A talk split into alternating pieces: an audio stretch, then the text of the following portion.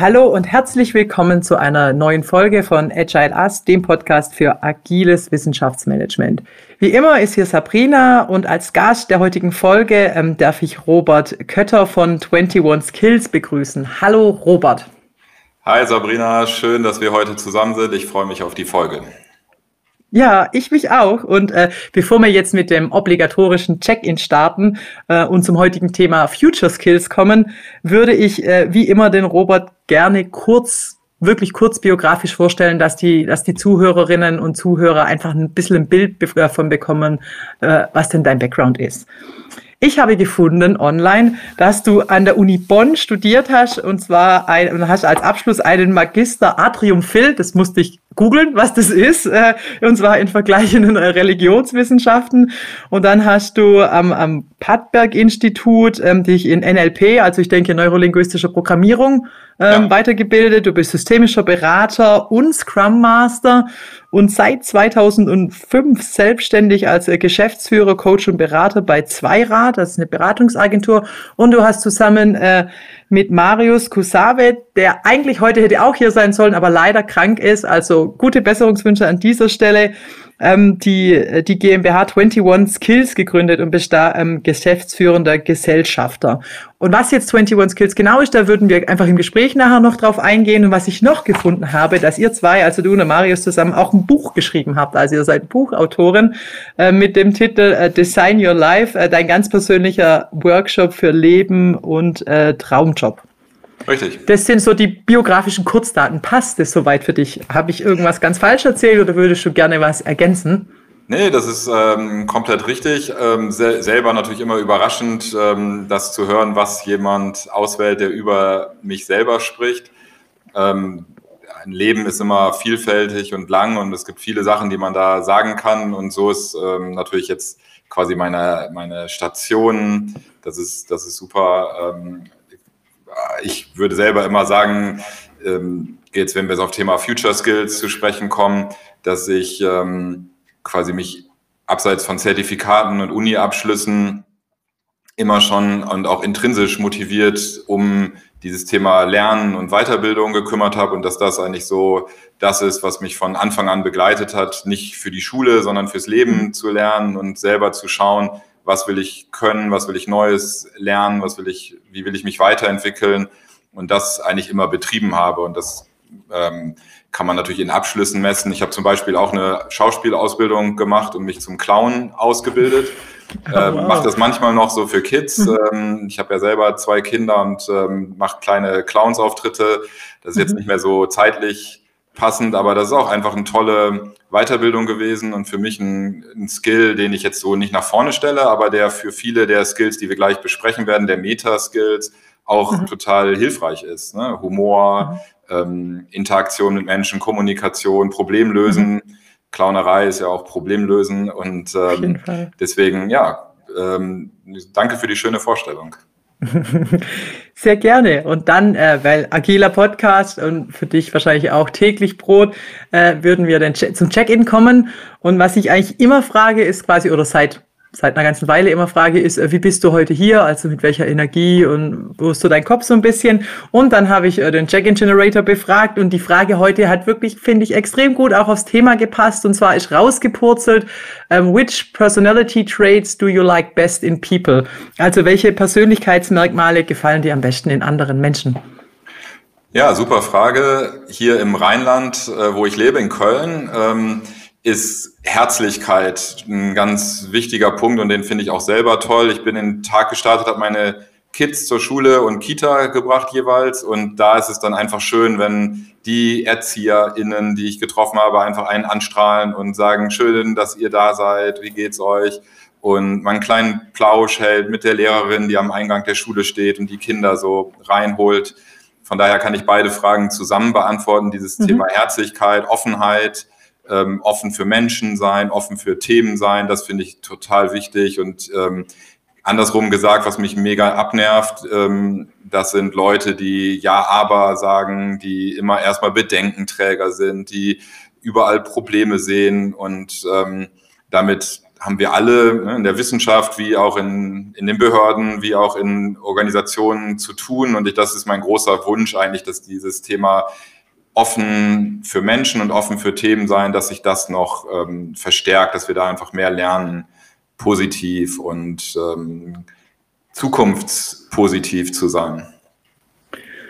Okay, ja, ja, spannend. Ähm, ich bin heute so ein bisschen leicht gestresst hier. Ich hatte schon so ein paar Themen heute Morgen, aber habe mich total gefreut. Ich freue mich immer, wenn ich Podcast aufnehmen darf, weil ich da selber so viel lerne und immer sehr spannende Gespräche habe und äh, ja, das ist auch was, also mit der Offenheit, das würde ich voll unterschreiben, das ist sicher ein, äh, ein Merkmal, das mir beim Gegenüber sehr wichtig ist. Und das finde ich total äh, spannend, auch neue Leute kennenzulernen, offen zu sein und Wissbegierde lernen, einfach so open-minded zu sein, offen durch die Welt zu gehen. Und natürlich, was ich auch ultra gern mag, ist natürlich kommunizieren, aber auch gern mal eine kritische Diskussion, also wirklich auch kritisch diskutieren zu können, auch mit verschiedenen Meinungen, man muss auch nicht einer Meinung sein, was, glaube ich, ein bisschen verloren gegangen ist in letzter Zeit. Immer überzeugen und die Leute auf seine Seite ziehen, aber zwei Meinungen nebeneinander gelten lassen, weil es ist nicht nur schwarz und weiß. Ja.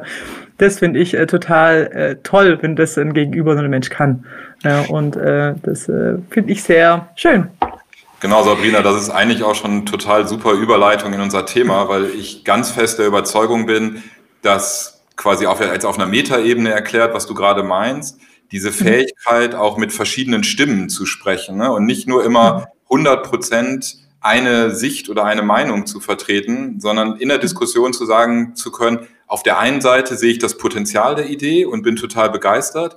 Auf der anderen Seite habe ich aber auch ehrenwerte Widerstände gegen diese Idee und denke, wir sollten da vorsichtig sein. Diese Dualität, jetzt habe ich gesagt, aber ich würde eher das noch eine Pluralität von okay. Stimmen und von inneren Rollen, die ausdrücken zu können und die in Gespräche einbringen zu können statt wie das immer mehr ähm, heute so erlebbar ist, so eine Verhärtung, ich stehe für eine Sache und für die kämpfe ich und für nichts anderes.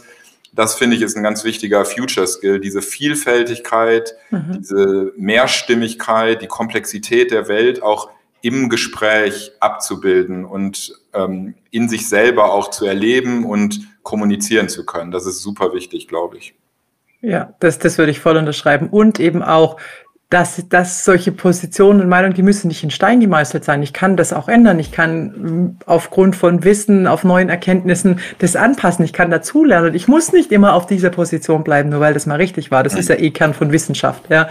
Dass man eben so lange überzeugt ist, bis man es widerlegt und dann lernt man dazu und passt wieder an. Also deswegen, ja, deswegen dachte ich, passt extrem gut die Frage. Manchmal passt halt einfach. Ich habe nicht 20 Mal durchgeklickt, war die erste, die kam und dachte ich, ideal. Kann nur gut laufen heute, die Folge. Aber bevor wir jetzt richtig tief in das Thema Skills und das einsteigen, ist, glaube ich, total spannend, einmal ähm, zu erzählen, was ist denn 21 Skills überhaupt? Wie äh, sind Marius und du dazugekommen, das zu gründen? Was wollt ihr damit machen? Was wollt ihr adressieren? Ja? Genau, bei uns ist wirklich der Name Programm 21 Skills steht abgekürzt für Fähigkeiten des 21. Jahrhunderts. Also das okay. 21 ist jetzt nicht eine Zahl an Fähigkeiten. Das wäre auch wirklich 20. Jahrhundert so zu denken. Es gibt x Fähigkeiten. Wenn ich die gelernt habe, dann bin ich top und dann kann ich mich bewerben.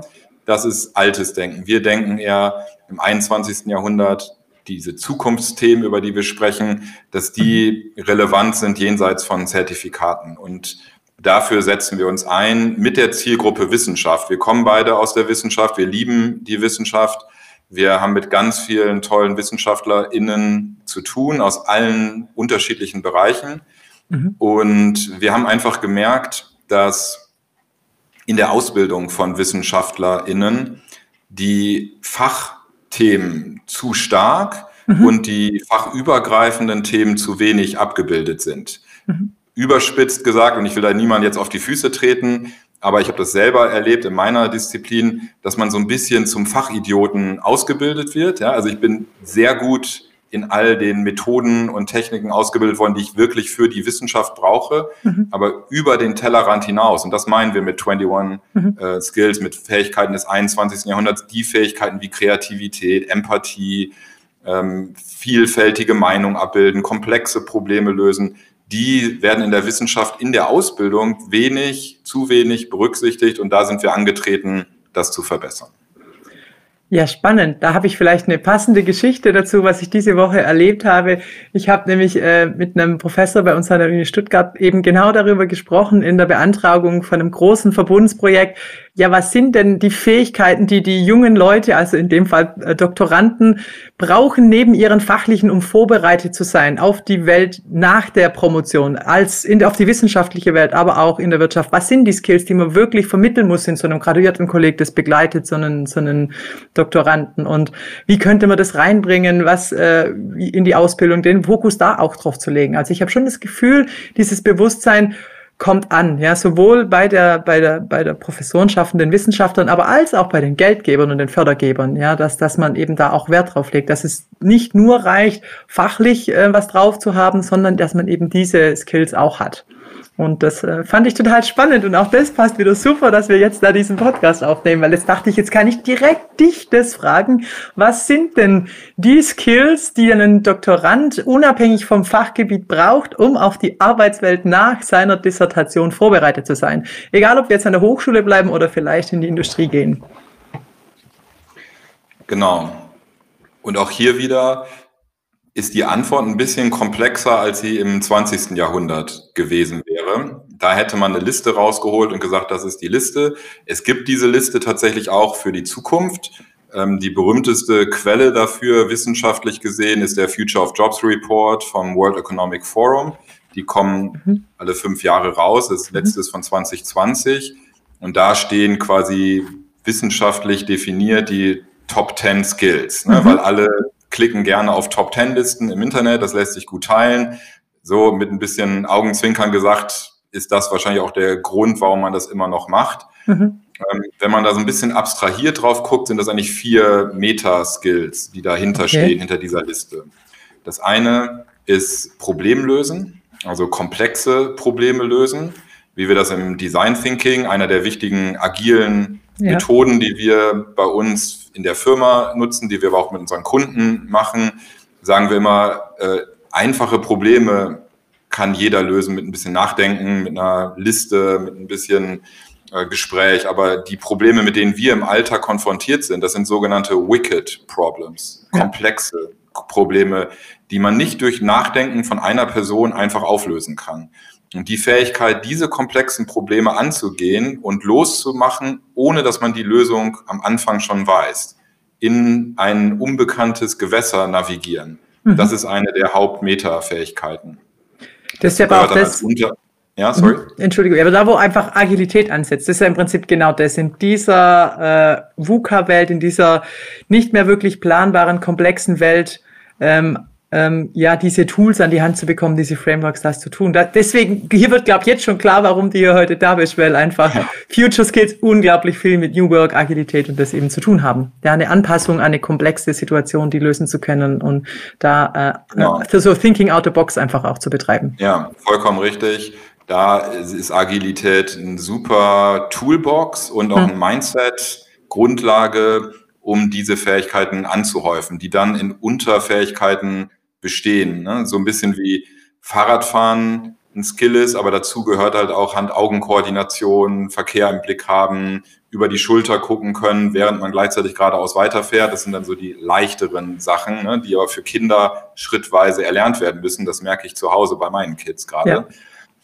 Ähm, also Problem lösen. Ne? Das genau, habe ich jetzt als ersten Metaskill gesagt. Der zweite, der ist glaube ich, wirklich in aller Munde. Ich habe heute Morgen im Deutschlandfunk ähm, ein tolles Interview gehört ähm, zum Thema Gesundheit auf der Arbeit, Umgang mhm. mit Krankmeldungen, ne? wie gehen Leute krank zur Arbeit. Und das ist jetzt als Fußnote für alle Leute der Unis auch echt ein Thema, ne? weil viel zu viele krank weiterarbeiten, sich überlasten und dann länger ausfallen. Ja.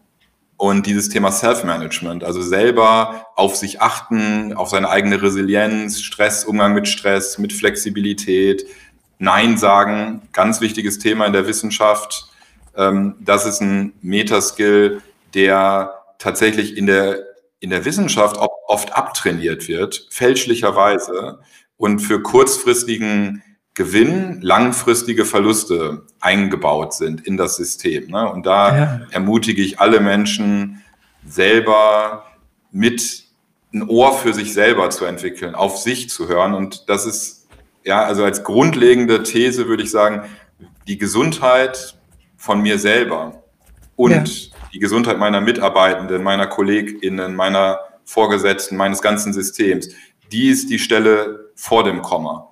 Alles andere kommt nach dem Komma und wenn ich aber vor dem Komma eine Null habe, komme ich nie über, über die Eins. Ne? Und ja. ich will aber auf Eins und mehr kommen und deswegen ist die Gesundheit wirklich die eine Stelle, dieses Thema, kann ich überhaupt Leistung erbringen, bin ich in mir, bin ich zufrieden, bin ich glücklich, bin ich mit Sinn ausgestattet, diese ganzen Themen, das ist ein Metaskill und ich bin da sehr positiv, weil ich das Gefühl habe, die jungen WissenschaftlerInnen, mit denen ich zu tun habe, die sind da sehr viel besser mhm. drin als noch zu der Zeit, als ich in der wissenschaftlichen Ausbildung war. Okay.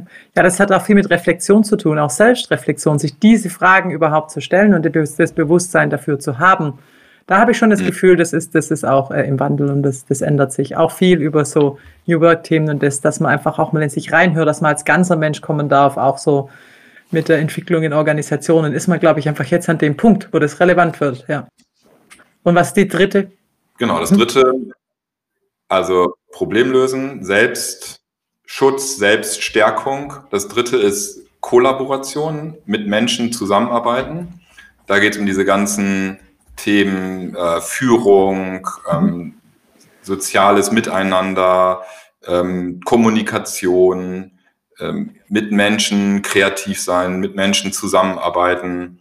Und ähm, ja, ne, das, das ist, wenn dein Professor fragt für ein großes Forschungsprojekt mit vielen verschiedenen Fakultäten, Instituten, Wissenschaftlern an der einen Uni und an der anderen Uni oder auch ähm, Leuten in Unternehmen, in anderen Organisationen, dann ist dieses Kollaborieren auch in Hybriden, in Remote-Zusammenhängen ultra wichtig und ähm, kann nicht genug gefördert werden, darin gut zu werden, weil man damit mhm. mit dieser För diesem Skill eigentlich ganz viele andere Probleme, die dann später hinderlich werden und auch die Gesundheit beschädigen, vorneweg ähm, aufgelöst oder ähm, angesprochen mhm. werden mhm. können. Ja, das stimmt. Und einfach auch, da geht ja. ja. auch so ein bisschen die Frage so ein bisschen rein, wenn sich Hierarchien auflösen und in der Kollaboration auf Augenhöhe brauche ich andere Mechanismen, die, also wie ich dann miteinander umgehe. Ja, mhm. und in der Wissenschaft, wenn man jetzt mal im Doktorandenteam ist, das zusammenarbeitet, dann habe ich in dem Sinne ja da auch keine Hierarchie mehr drin und dann brauche ich ja da wirklich gute Skills, das miteinander auch ähm, hinzubekommen und auszuhandeln. Ja, auf jeden Fall. Genau, und dann, um das, diese vier Meta-Skills abzuschließen, nach Problemlösen, Selbstmanagement und Zusammenarbeit mit Menschen, würde ich noch sagen, das ganze Thema Technologie, also digitale Fähigkeiten, ähm, Technologie nutzen, Technologie entwickeln, weiterentwickeln, aber auch der Umgang, der gesunde Umgang mit Technologie, der sinnvolle Umgang mit Technologie, von so Fragen wie, welche Software nutzen wir für die Kollaboration, bis hin, wie können wir ähm, Software anpassen an unsere Bedürfnisse und nicht zum Sklaven der Software werden. Mhm. Das äh, ist eine Meta-Fähigkeit, die ich für sehr wichtig und zentral halte und die in der Wissenschaft mit den großen Digital Turn in allen, in allen Disziplinen eigentlich ganz kritisch geworden ist. Okay. Und das sind ja wirklich, das sind halt so die, die Meta-Meta-Ebene, die kann man ja schwer gezielt lernen, würde ich jetzt mal sagen. Da müssen wir ja auf die eine Ebene wahrscheinlich drunter gehen, um das zu vermitteln. Und auch da ist die Frage, wie, wie kann man solche Future Skills denn den Leuten gut vermitteln, wenn ich einfach nur jetzt mal überspitzt formuliert in einen Tagesworkshop reinsitze und da erzählt mir jemand was über Resilienz, dann habe ich das wohl gehört aber dann habe ich vielleicht ein Theoriewissen, aber das dann irgendwie umzusetzen und mit Leben zu füllen, wie kriegt man das denn wirklich hin? Wie kriegt man denn solche Skills gut vermittelt? Ja, das ist natürlich genau die entscheidende Frage, weil ich jetzt mal ein bisschen überspitzt sagen würde, die Uni, wenn die Fähigkeiten der Zukunft unterrichtet, macht mhm. sie das noch wie im 19. Jahrhundert. Ja, und das ist natürlich ein Problem, wenn Inhalt und Form nicht zusammenpassen dann funktioniert auch das Lernen nicht. Das heißt, ähm, der Gedanke der Uni, jetzt mal wieder überspitzt ne, und mit aller, ähm, mit allergrößtem Respekt vor dem tollen Arbeit, die viele PersonalentwicklerInnen und ProfessorInnen und wer auch immer da WissenschaftsmanagerInnen machen. Ähm, der Gedanke quasi, wenn ich einen Skill machen will, dann einen Eintages-Workshop zu machen, ist löblich. Und ein Workshop ist ein gutes, etabliertes Format, aber es kann nicht alles sein, dass ich ja. quasi über diesen Push-Mechanismus, ne, ich biete was an, die Leute melden sich dann an und kriegen, kriegen was, darüber die Entwicklung von Zukunftsfähigkeiten, die gerade so komplexe Sachen wie Problemlösen und Self-Management ähm, behandeln. Mhm. Wir glauben, dass grundlegende Fähigkeit der Menschen ähm, und auch eine grundlegende Eigenschaft des Menschen ist, sich selber weiterzubilden und selber dann das zu holen, was ich brauche, wenn ich es brauche. Mhm. Also Need-Based Learning, sagten wir in der englischen Fachsprache dazu. Ja, also ein bisschen überspitzt gesagt, statt zu warten, bis am 1. Oktober der Workshop zum Thema Resilienz stattfindet, ähm, wenn ich ein Resilienzthema habe, habe ich das jetzt und nicht in zehn Monaten.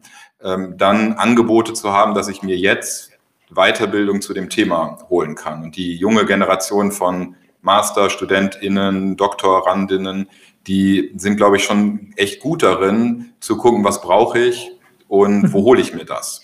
Aber mhm. oft sind die Angebote dafür dann nicht wissenschaftsspezifisch und deswegen ist das, glaube ich, die Herausforderung für die Wissenschaft, ähm, zu gucken, wie kann ich diese Need-Based Learning, diese Pull-Learning, also dann Menschen Angebote machen, wenn sie die brauchen. Und wenn sie sagen, jetzt brauche ich das, ich habe in zwei Wochen einen Auftritt und ich will wissen, wie ich stressfrei ähm, meine Thema mit Leidenschaft vortragen kann, dann zu schauen, wie kann ich mir das holen, wo ich es brauche. Das heißt, ähm, viele Kanäle anbieten, viele Formate anbieten, digital, Präsenz, Hybrid zusammendenken, Angebote von E-Learning bis Stunden Weiterbildung, Tagesweiterbildung, jahresbegleitende Programme in äh, Kohorten, in kleinen Gruppen, äh, Peer Learning und, und so weiter. Und ich glaube, da ist einfach mittlerweile so viel tolle didaktische Angebote und so viel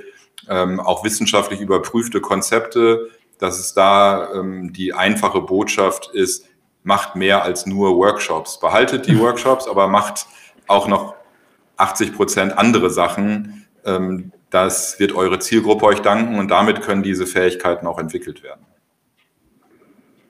Okay, ja, das, das kann ich mir gut vorstellen. Aber wenn ich es jetzt so rausgehört habe, setzt es dann im Kern drauf auf die intrinsische Motivation des Einzelnen, sich dann in diesen Themen fortzubilden und schon das Bewusstsein zu haben, welches Thema denn ich jetzt brauche. Ja, mit, äh, ich will ein Thema gut vortragen, also ich muss irgendwie gut reden können, Rhetorik oder ich bin gerade so im Stress, ich muss was an meiner Resilienz tun. Das setzt ja schon wirklich ein sehr reflektiertes Denken und Handeln voraus. Richtig. Und ähm, ist man denn, also da muss ich an dem Punkt schon sein oder vielleicht muss ich erst dafür sensibilisieren, vielleicht das ist eine Frage. Sind denn die jungen Leute, die Postdocs da oder bei uns jetzt im wissenschaftsstützenden Bereich, würde ich vielleicht auch überspitzt sagen, weiß ich nicht, ob jeder diesen Skill hat, schon so reflektiert zu sein. Vielleicht muss man noch einen Schritt weiter hinten anfangen, weil das setzt ja schon wirklich viel voraus. Da muss ich schon wissen, was ist mein Need, was brauche ich und muss nur noch gucken, was ich mir hole. Da steige ich mein Gefühl schon auf Stufe 3 ein, anstatt auf Stufe 1 auf so einer Treppe mit fünf Stufen.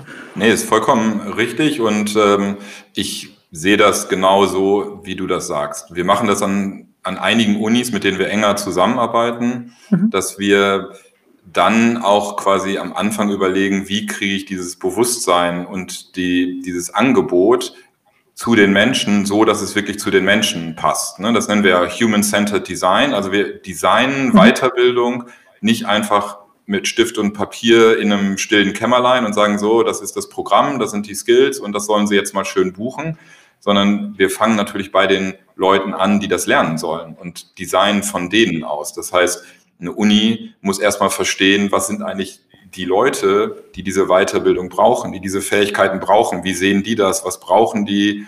Welche Formate wünschen die sich? Wie können wir die aktivieren, dafür sich selbst zu reflektieren und zu fragen, was will ich machen? Also genau das, was du gerade sagst, ist ein Thema, das wir ganz stark mit Unis machen, Leute zur dieser, dieser Selbsteinschätzung, Fremdeinschätzung mhm. und dann zu gucken, wie kann sich jeder Lernpläne machen, die den eigenen Bedürfnissen und den vorgegebenen Wünschen ähm, zusammenfassen, so dass die dann für sich selber, für die Dauer ihrer Promotion zum Beispiel sagen können, diese Fähigkeiten will ich erwerben. Die Schritte dahin sind das, das und das. Ne? Also ein Workshop mhm. kombiniert mit drei E-Learnings, kombiniert mit einem Coaching, kombiniert mit einer Peer-Gruppe zu dem Thema Agilität, ne? ähm, ein Projekt, das wir dazu machen und, und so die Menschen begleiten auf ihren Lernreisen. Und das finde mhm. ich Mhm. Das ist so der, der Start. Lernreisen zu designen von den Lernenden aus. Und da sind wir, glaube ich, dann, okay. Ähm, merkt man schnell jetzt als Zuhörerin, dass es eben nicht so einfach und nicht so schnell gemacht, wie ein Workshop-Jahresprogramm rauszugeben, wo ja auch sehr viel Arbeit reinfließt, ne? aber ja, wo Fall. viele Lernpersonas nicht berücksichtigt sind, meines Erachtens. Ja, ja, so wie du das schilderst, ist das was sehr Individuelles. Ja, also das ist im Prinzip ja fast jedes Mal so ein bisschen ein Einzelfall. Das ist ja ein Riesenaufwand. Aber wenn ich jetzt als Universität viele Doktoranden, Postdocs oder Menschen in Future Skills schulen möchte, muss ich ja irgendwo ein Stück weit mit Personas und das arbeiten. Ich kann ja nicht auf jeden individuell irgendwo eingehen. Das ist ja nicht machbar. Dazu ist es ja noch so, wie du eine Lernreise schilderst und ich finde das total wichtig. Ich finde nichts Wichtigeres im Leben, wie immer wieder dazu zu lernen und das Leben als das gesamte Leben als Lernreise zu sehen. Ja. Aber es ist ja auch ein Zeitfaktor, sowohl in der Promotion, wenn ich auch an meine eigenen denke, wenn mir da einer in den Hochphasen erzählt hätte, ja, du musst dich jetzt noch, weil du bist voll im Stress, mal mit deiner Resilienz und alles auseinandersetzen, und gesagt, ja, aber meine Versuche und ich habe keine Zeit dafür, das geht nicht. Also in diesen Alltagsdruck das auch reinzubekommen, weil es braucht ja Zeit. Richtig, und das ist natürlich auch ein Führungs Führungsthema, ne, dass wir genauso in die Unis versuchen zu tragen, dass ich als Professorin äh, meinen Doktoranden sage, äh, deine Promotion, ja, ist wichtig. Ne? Du musst die machen und das Projekt fertig machen, auch wichtig. Ne? Drittmittelprojekt, da gibt es Deadlines, die müssen wir einhalten.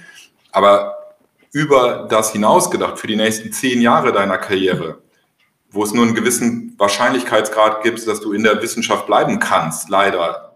Ähm, allein, ne, das wissen wir ja alle.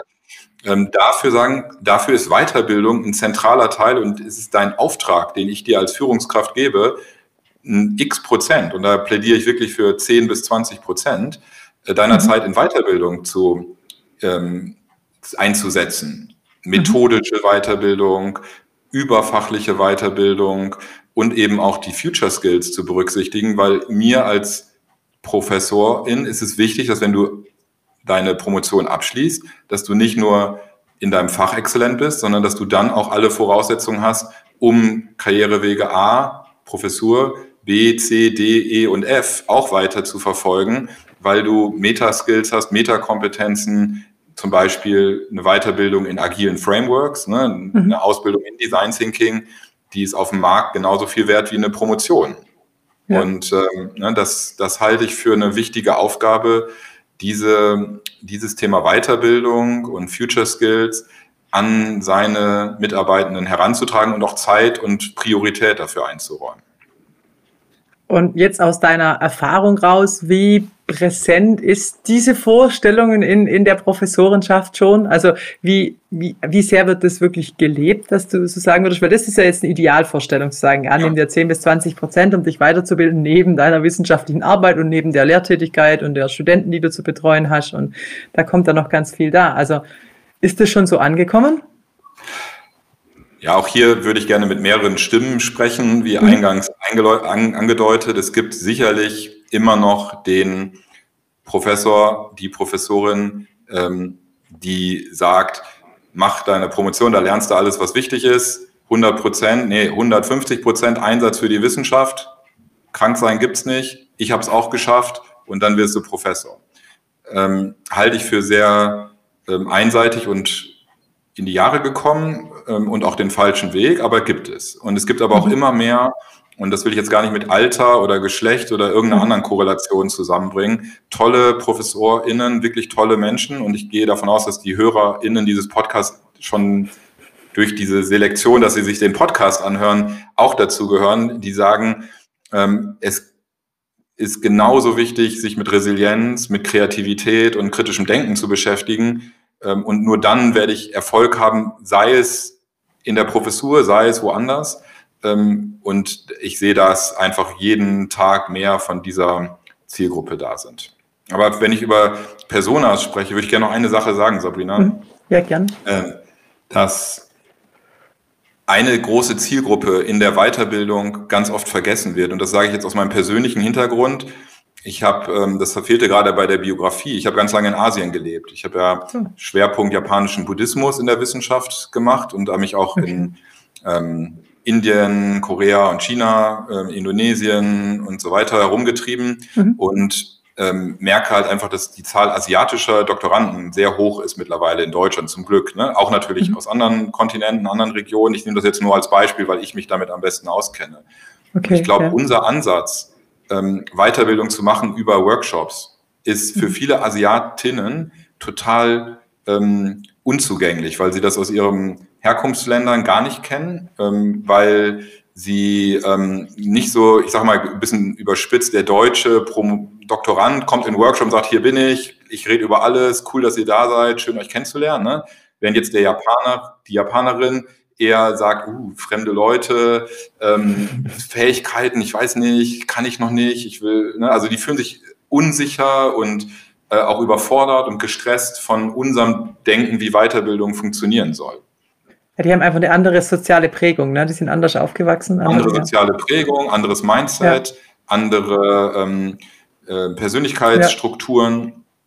Und auch ohne das jetzt um einen Kamm zu stellen, wir haben einfach gemerkt, ne, du hast uns gefragt, was machen wir mit ja. 21 Skills? Wir sind ja quasi die äh, Nummer eins für das Thema E-Learning für Wissenschaft, also maßgeschneiderte E-Learnings für WissenschaftlerInnen.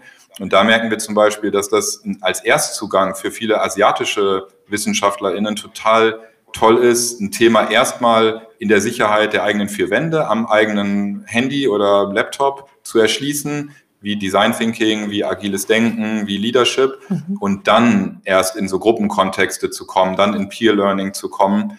Und ähm, das ist natürlich ein total typischer Bias, dass wir designen für uns selber. Ne? Und ja, deutsche WissenschaftsmanagerInnen designen eher für deutsch geprägte, vielleicht europäisch geprägte Zielgruppen und vergessen aber dabei diese Vielfalt an Lerntypen, diese Vielfalt an kulturellen Hintergründen das Thema Diversität und Diversität managen sicherlich auch einer der ganz großen Future Skills, auch in der, auch im Lerndesign. Und das würde ich gerne nochmal betonen. Ja, das, das kann ich mir sehr gut vorstellen. Und ähm, es ist ja noch nicht mal gang und gäbe immer, ähm, dass man, also es ist einfach in vielem an Universitäten noch die Sprache Deutsch, auch in, in vielen Weiterbildungen. Also wenn ich zumindest unser Weiterbildungsprogramm für die Beschäftigten ansehe, ist das nicht gang und gäbe. Und wenn man dann noch mit Behörden und Abteilungen zu tun hat, dann wird es schon schwierig. Und äh, Universität wird immer bunter, immer internationaler und eben ist sprachisch nur der erste Weg äh, oder erste Punkt, wo das ganz offensichtlich wird. Und dann, wie du das schön sagst, in diesen Lerntypen und da das Bewusstsein dafür zu haben, ganz spannend, wo du das auch gerade so gesagt hast und wo du aber dann so schilderst, dass äh, mit japanischen, asiatischen Studenten, dass die vielleicht diese Technikaffinität viel höher haben wie wir, weil die schon viel mit früher anfangen. Und für uns ist es immer noch so ein bisschen, E-Learning, hm, mache ich denn das selber in einem Computer, dann muss ich das selber. Also ich finde immer noch, da fremdelt man aus unserer Prägung raus immer noch so ein bisschen damit. Ich persönlich mache das auch total gern, weil ich einfach neugierig bin und alles ausprobieren, was geht, ja. Aber so im, im Alltag habe ich schon das Gefühl so ein bisschen, ja, aber dann macht man das doch nicht dann sitzt du allein von dir daheim und ich gehe lieber in den Workshop und höre mir das an, wenn mir das einer vorträgt, so ein bisschen. Und ich, ich persönlich mag sehr die Idee dieses asynchronen Lernens, dass jeder einfach mit einem, dass man einfach Informationen asynchron zur Verfügung stellt und bis zu einem Tag X äh, kann man dann gerne in den Workshop gehen, aber dann hat jeder schon mal den gleichen Kenntnisstand und man kann wirklich in den Doing kommen, weil das finde ich immer, das ist ja schön und gut, sich alles zu hören, aber man lernt wirklich Dinge nur, indem man es tut und indem man es anwendet und dann im Idealfall raus noch eine Peer Group oder so hat dass man es auch längerfristig anwendet, weil ich glaube, das kennt jeder. Man geht in den Workshop, findet total spannende Sache, macht im Workshop eine Übung, die jetzt nicht so viel mit dem eigenen Alltag zu tun hat, denkt total geil, das kriege ich bestimmt hin. Und der Transfer in den Alltag ähm, klappt dann meist nicht ganz so richtig toll, oder? Also zumindest ist so die Wahrnehmung, die ich die letzten Jahre in vielen Fortbildungen gehabt habe. Und das finde ich eigentlich schade. Und da ist ja. vielleicht auch eine, eine Skill, die man, die man braucht oder die man schulen muss, da dran zu bleiben. Oder eben ein Format finden, wo das geht, oder? Genau, und das ist, glaube ich, die große Herausforderung für ähm, DesignerInnen von Weiterbildung, von Lernen, in vielfältigen, sich ergänzenden Formaten zu denken mhm. und in Multiperspektivität zu denken. Ne? Unterschiedliche Lerngruppen, unterschiedliche Angebote, unterschiedliche Ansprachen. Und das ist natürlich auch wieder herausfordernd, ne? weil du in vielen Sachen gleichzeitig und vielfältigen Möglichkeiten denkst. Aber ähm, ich würde das gerne noch ein bisschen so äh, theoretisch unterfüttern, weil ich immer jetzt mhm. selber als Podcast-Hörer ähm, immer denke, ich, ich lerne auch gerne was aus dem Podcast und da würde ich gerne ja, noch mal ein klar. bisschen Theorie konkret dann damit verbinden.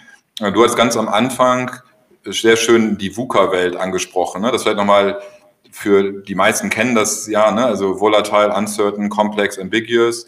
Ähm, ja. Das würde ich gerne nochmal ergänzen. Ähm, ein anderes Modell, die Welt zu beschreiben. Also VUCA ist ja sozusagen die ursprüngliche Start auch der Agilität, kommt eher so aus den 80ern und eher aus dem militärischen Kontext. Mhm. Ähm, ich finde einen anderen Ansatz, der sich in der Wissenschaft jetzt ganz gut etabliert hat, ist das Barney-Modell. Also die mhm. Weltbeschreibung als B, brittle, also zerbrechlich, mhm. A, anxious, also mhm. bedrohlich, mhm. äh, N, B-A-N, non-linear, also nicht lineare Prozesse, wo man nicht mehr sagen kann, erst kommt das, dann kommt das, wie beim Lernen, ne? weil man nicht ja. mehr kontrollieren kann, man macht erst das und dann macht man das und die Leute holen sich das, was sie brauchen, dann, wann sie es brauchen. B-A-N, also brittle, anxious, nonlinear und dann incomprehensible, also unverständlich. Ne? So wie ich nicht verstehen kann, warum immer noch Donald Trump gewählt wird, ne? oder das hat ja jeder andere Fragen.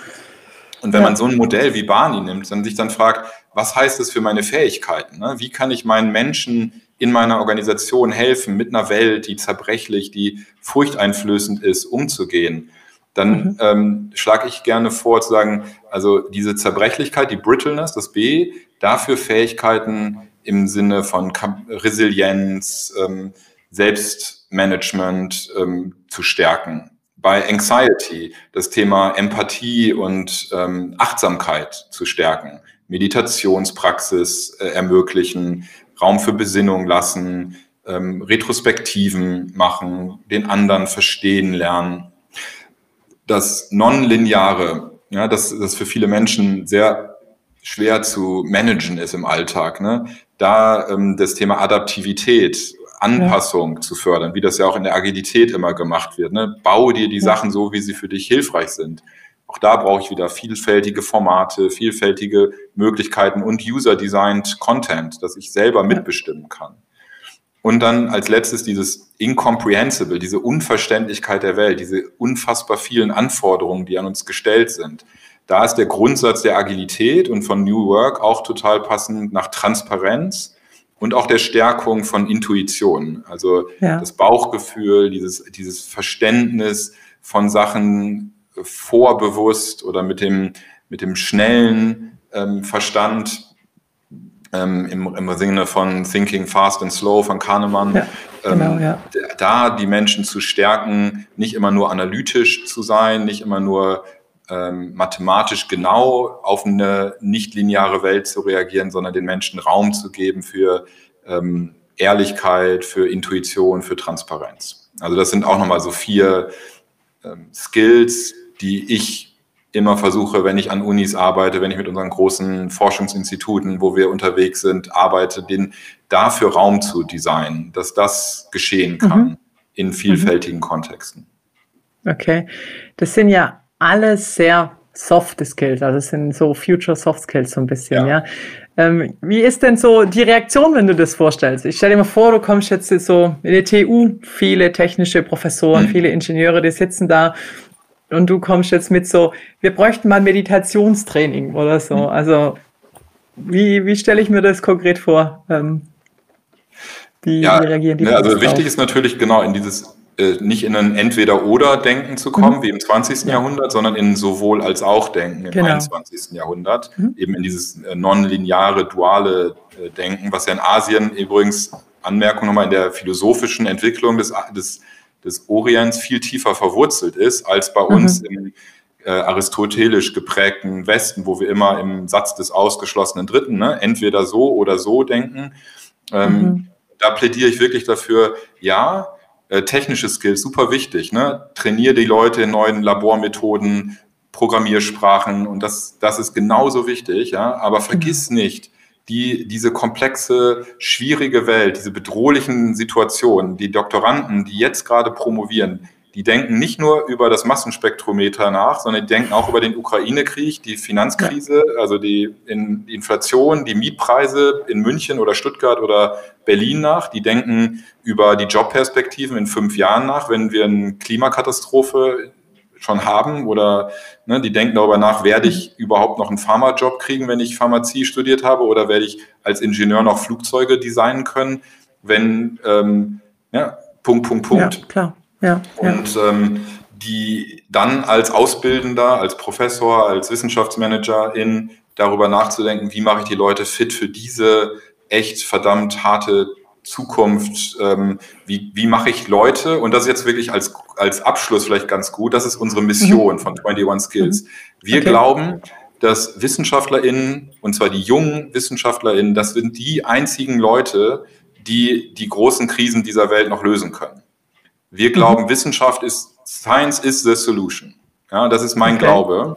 Und diese WissenschaftlerInnen können das aber nicht als FachidiotInnen machen, sondern die können das nur schaffen, wenn sie alle Skills haben, um für sich und ihre Familie ein gutes Leben zu designen, wenn sie gesund bleiben, äh, wenn sie alle Möglichkeiten technischer, fachlicher Natur haben, aber auch wenn sie empathisch sind, wenn sie ähm, ihre, ihre KollegInnen fair behandeln. Nur dann können wir die Welt aus diesem Riesensumpf äh, rausziehen, den wir, und das müssen wir selbstkritisch sagen, also vielleicht die Generation von uns beiden, Sabrina, aber auch die Generation davor Vor. und auch die Wissenschaft, ähm, nämlich mit diesem rein analytisch, ähm, logischen, ausgeschlossen Denken ähm, heraufbeschworen haben. Von daher jetzt schon ähm, diese Generation, die wird mehr machen als nur irgendwie ähm, Nobelpreise gewinnen, sondern die Aufgabe ist ein bisschen höher. Das ist wirklich die Welt retten. Und von daher, ähm, glaube ich, kann es uns kein Mittel zu kurz sein und sich damit zu beschäftigen, wie wir diese Future Skills an die Leute bringen, um die Future zu retten überhaupt. Ja, wow, das ist wirklich ein richtig, ein richtig schönes Schlusswort eigentlich schon, ja. Äh, wir sind ja auch schon bald, denke ich, am Ende. Ich glaube, wenn ich zusammenfasse, wir müssen von einem oder, also von einem immer oder zu einem und eher kommen. Also es kann, es beides, ja. es kann nebeneinander stehen und es muss nebeneinander stehen. Und ich dachte gerade, wow, das ist auch eine ganz schön, eine richtig hohe Hürde, ein richtig hoher Anspruch an die jungen Wissenschaftler, ja. Also es ist ja jetzt meine Promotion ein paar Jährchen schon her, acht, dass ich fertig promoviert bin äh, und das hat sich schon sehr gewandelt und es ist verrückt, wie schnell das in der Zeit einfach auch geht. Also da, das, da hast du schon recht. Unsere Generation ist sehr schuld mit an vielen Dingen, die, die, die so schief gelaufen sind. Und, ähm, und, und wir hinterlassen da ganz viel ähm, Aufgabe für die Nachfolgenden. Dann ist es doch super, wenn es so Leute wie euch gibt, die da wirklich mithelfen wollen, ähm, dann, dann auch fähig zu machen, diesen Kampf ähm, zu kämpfen. Aber es sind ja nicht nur die Jungen. Man kann ja auch die Älteren, uns, so alt sind wir jetzt auch noch nicht, schulen und auch drüber hinaus, weil diese Skills sind ja für alle da. Ja, sie sind ja nicht nur ja. für jungen Wissenschaftler da, auch der Professor, auch ähm, die Wissenschaftsmanagerin kann davon total profitieren und eben in beiden Bereichen, im persönlichen wie im äh, geschäftlichen Bereich. Also da kann man einfach als Mensch, glaube ich, sehr wachsen und das ist doch das, was immer unglaublich schön ist, so eine Win-Win-Situation. Also das ist eigentlich ein Win-Win für einen selber, für die Arbeit und für den Planeten und die Umwelt. Das ist ja, besser geht's ja im Prinzip nicht, oder? Auf jeden Fall. Also und sehr, sehr viel Sinn in eurer Arbeit sehr purpose-getrieben. Das ist mein persönlicher Sinn, ist, ähm, dass ich jeden Tag, wenn ich mit den WissenschaftlerInnen arbeite, mit denen zu tun habe, mit denen spreche, dass ich merke, boah, die machen so geile Forschung, ne, so tolle Sachen zum Klimawandel, zum ähm, Vermeidung von Kriegen, von Konflikten, alles Mögliche, wirklich aus allen Bereichen. Und ich denke, wenn ich da einen Teil dabei helfen kann, dass die die Kompetenzen und die Fähigkeiten haben, um das ähm, in die Welt zu tragen, um ihre Missionen, ihre, ihre Forschung zu machen, um die Welt besser zu machen, dann macht mich das wirklich jeden Tag glücklich und, ähm, und gleichzeitig lerne ich noch ganz viele tolle Themen kennen und bin dafür auch dankbar, weil das mein Job ist wirklich jeden Tag wie Wissenschaftsshow ähm, live erleben ne? und ähm, das ist einfach total toll, wie, wie vielfältig und spannend die Wissenschaft ist. Ja, wow, das ist jetzt wirklich, glaube ich, das perfekte Schlusswort, so dass wir dann wirklich dann aus so einem Checkout noch kommen können. Und ich finde, man merkt es dir auch total an, dass du für diese Themen brennst. Und ich glaube, das ist immer das Allerwichtigste von allem, wenn man von was total überzeugt ist und brennt, den Purpose hat, dann merkt man das und dann kann man andere auch mitziehen und andere überzeugen. Ja, jetzt haben wir eine Dreiviertelstunde in der Tat schon gesprochen und was nimmst du denn mit aus diesem Gespräch, Robert? Ähm, wie war Podcast-Aufnahme für dich, äh, hier nochmal drüber zu reflektieren und mit mir zu sprechen? Ja, was ist so dein Fazit?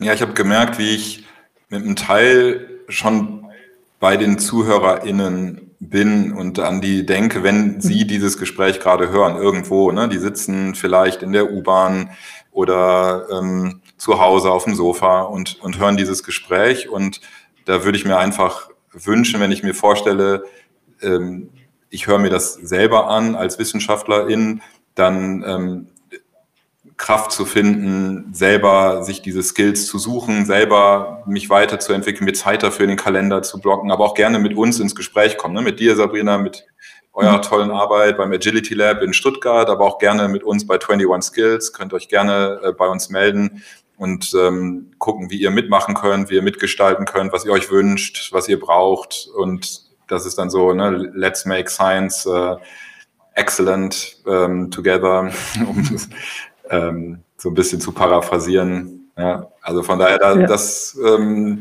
habe ich gemerkt, dass, dass mich das einfach auch freut, wenn, wenn ich merke, dass Menschen auf diese Themen reagieren und dann selber aktiv werden. Ja, ich werde definitiv die Kontakte in den Shownotes unten teilen, also eine E-Mail-Adresse, dass sich jeder, der möchte, gerne melden kann. Bei uns eh, ähm, aber gerne auch bei euch. Und ähm, was ich mitnehme, ich bin jetzt total motiviert, quasi wirklich was zu lernen, mir mal zu überlegen, was meiner Meinung nach die Future Skills sind, die ich brauchen würde in meinem beruflichen wie auch in meinem ähm, persönlichen Alltag, wobei ich ja schon auch in vielen Sachen sehr reflektiert bin. Aber ich liebe ja Lernen und jeder, der hier öfters zuhört, der weiß, dass ich alles Mögliche schon ausprobiert habe und immer wieder mache, weil ich so schönes Wissen dazu zu bekommen. Und ähm, bei ihr bietet eine grandiose Möglichkeit, das zu machen und eben gerade für den Fokus Hochschule, was wirklich selten ist. Ja, es gibt ganz viel für den Industriekontext, aber für, für Wissenschaftler, von Wissenschaftler oder auch wissenschaftsstützenden Bereich, ja, das ist sehr grandios und deswegen bin ich sehr dankbar für dieses Gespräch hier mit dir und ich hoffe, den Zuhörerinnen und Zuhörern hat es auch gefallen. Ähm, und äh, ja, mir bleibt nur zu sagen, ähm, nochmal danke Robert und äh, bis zum nächsten Mal. Tschüss. Ja, tschüss.